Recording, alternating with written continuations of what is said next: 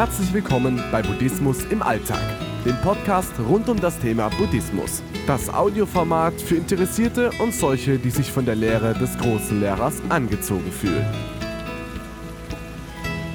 Bewusster Leben. Einfache Schritte hin zu einem bewussteren Leben. Bewusster Leben, einfacher gesagt wie getan. Was bedeutet es, bewusster zu leben?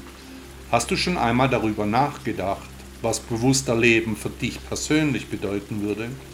Überall liest man vom bewusster Leben, viel wird darüber geredet, aber ein wirklich bewusstes Leben erscheint als sehr schwierig.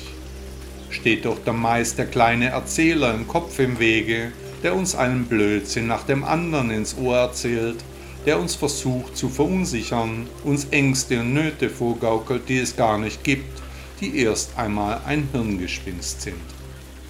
Grob gesagt bedeutet ein bewusstes Leben, dass wir über unser Leben selbst entscheiden, anhand eines Plans, der die Richtung vorgibt.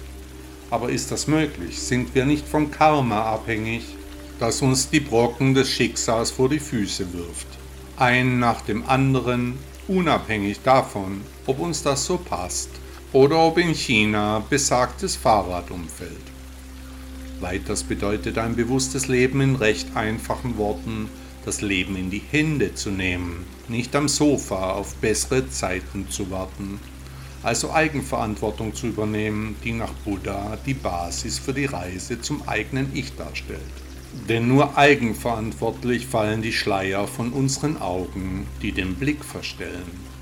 Keinesfalls bedeutet ein eigenverantwortliches Leben, dass alles perfekt wird dass das Glück uns gewogen sein wird, so etwas lässt sich nicht beeinflussen. Die normalen Probleme werden uns weiterhin begleiten, das Leben ist kein Wunschkonzert. Sicherlich verläuft fast jedes Leben ausgewogen, zur Hälfte gut, zur Hälfte schlecht. Aber nach der Lehre des großen Lehrers sollen wir eben nicht werten. Das Schicksal gibt uns wie in einem Kartenspiel die Karten, teilt uns die Ereignisse zu aber wie wir die Karten ausspielen, das entscheiden wir selbst. Bewusst können wir wählen, aber immer anhand unserer Prägung, anhand unserer eigenen Zuordnung, immer im Rahmen der Gruppe, der Kultur und innerhalb des Erlernten. Um bewusster zu leben, müssen wir unsere Gedanken beachten, dürfen uns nicht von unserem Ego treiben lassen. Woher kommt der Gedanke? Warum tritt er gerade jetzt auf? Wie ist hier meine Prägung? Auf die Gedanken folgen die Gefühle, die wir aber auch steuern können, wenn wir die zugrunde liegenden Gedanken hinterfragt haben.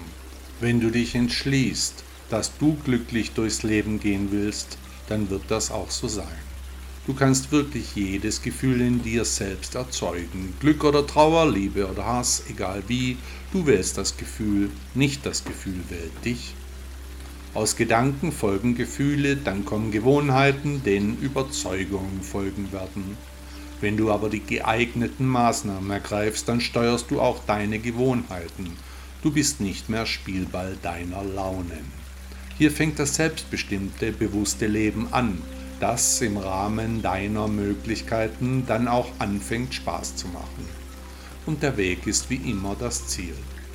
Buddha sagte einmal, dein Bewusstsein wird, ach schneller als du dachtest, bald versiegen und der Leib gleich einem Holzstück wertlos auf dem Boden liegen.